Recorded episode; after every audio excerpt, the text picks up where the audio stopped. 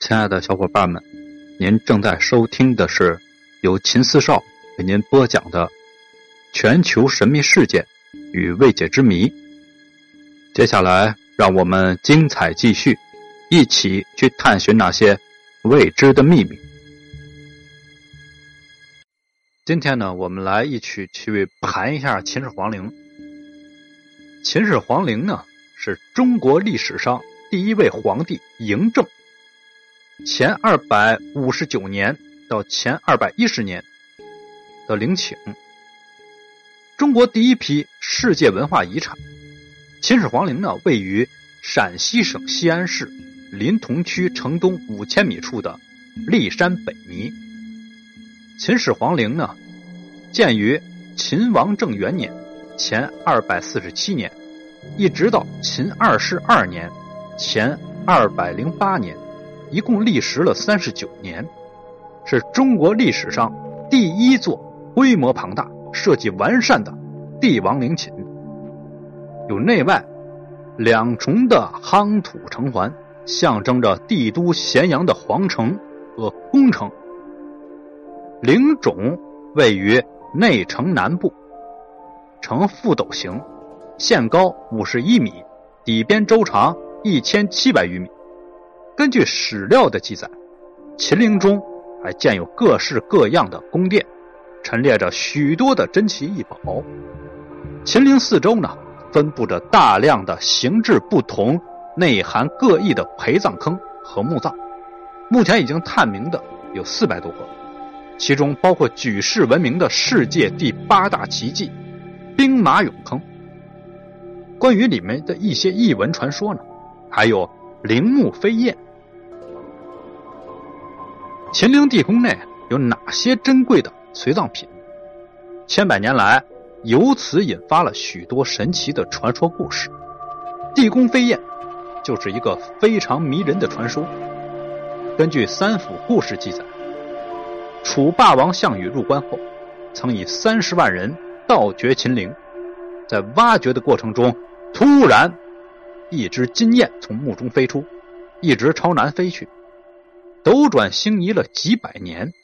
到了三国时期，宝鼎元年，一位在日南做太守的官吏，名叫张善，一天呢，有人给他送来了一只金雁。他立刻从金雁上的文字判断出此物是出自秦始皇陵。汉代呢也有关于文献的记载，在司马迁和班固的记述中有“黄金为凸燕”的文字。显然，两位史学大师记载的是墓内用黄金制成的凸燕，而古代文人很可能由此演绎。和创作了飞燕的传说故事，当然呢，也存在着一些争议，比如秦陵的坐向。秦始皇陵坐西向东，与历代的帝王陵的格局不同，非常的奇特。有人认为啊，徐福是一去渺无音讯，秦始皇呢亲临东方仙境的愿望终成泡影，生前得不到长生之药。死后也要面朝东方，以求神仙引渡而达到天国。基于此呢，秦始皇坐西向东。还有人认为，秦国地处于西部，为了彰显自己征服六国的决心，死后也要威慑东方六国。第三种说法就是，秦始皇陵坐西向东，与秦汉之际的礼仪风俗有关。根据有关的文献记载。秦汉时期，从皇帝、诸侯到上将军，乃至普通的士大夫家庭，主人之位呢，皆是坐西向东。秦始皇天下独尊啊，为了保持尊位，陵墓的朝向坐西向东。不仅是秦始皇的陵墓朝向，据考察，陕西境内已被发掘的九百一十七座秦墓，绝大部分都是。坐西向东，就是东西向。秦宫陵园的三十二座大墓也都是面向东的。秦人葬式的这一特点，越早期越为明显。还有就是兵马俑。大多数的学者都认为，秦兵马俑是秦始皇陵墓的一部分，反映的是秦始皇生前的军事情况。但在具体的问题观点上又不一致。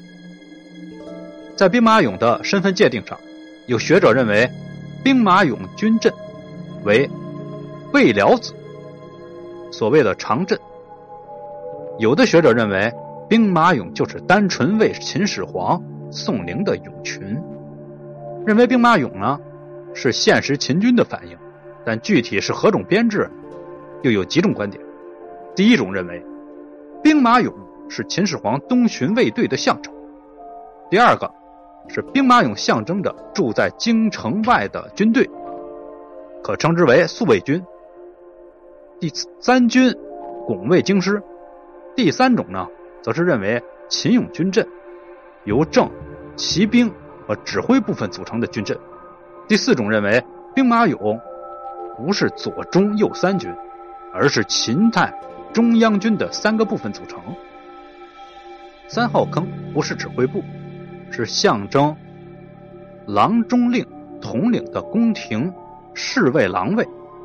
一号坑呢，是魏辽统辖的宫城卫士，或称之为南军。二号坑是中卫统领的京师屯卫兵，可称之为北军。还有一个就是说。秦始皇陵在宋代时被盗。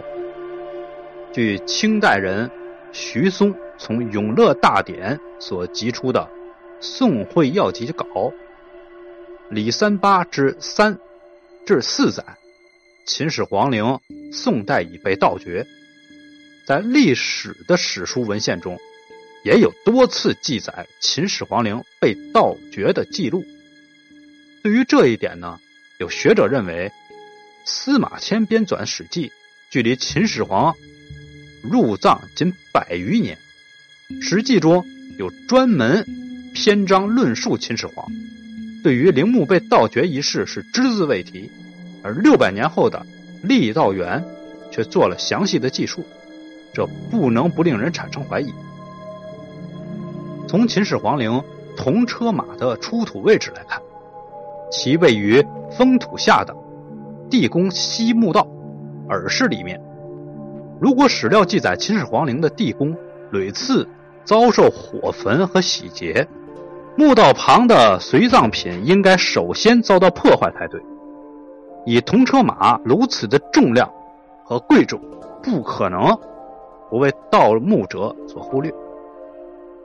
钻探的资料表明，秦始皇帝陵四周均有四米厚的宫墙。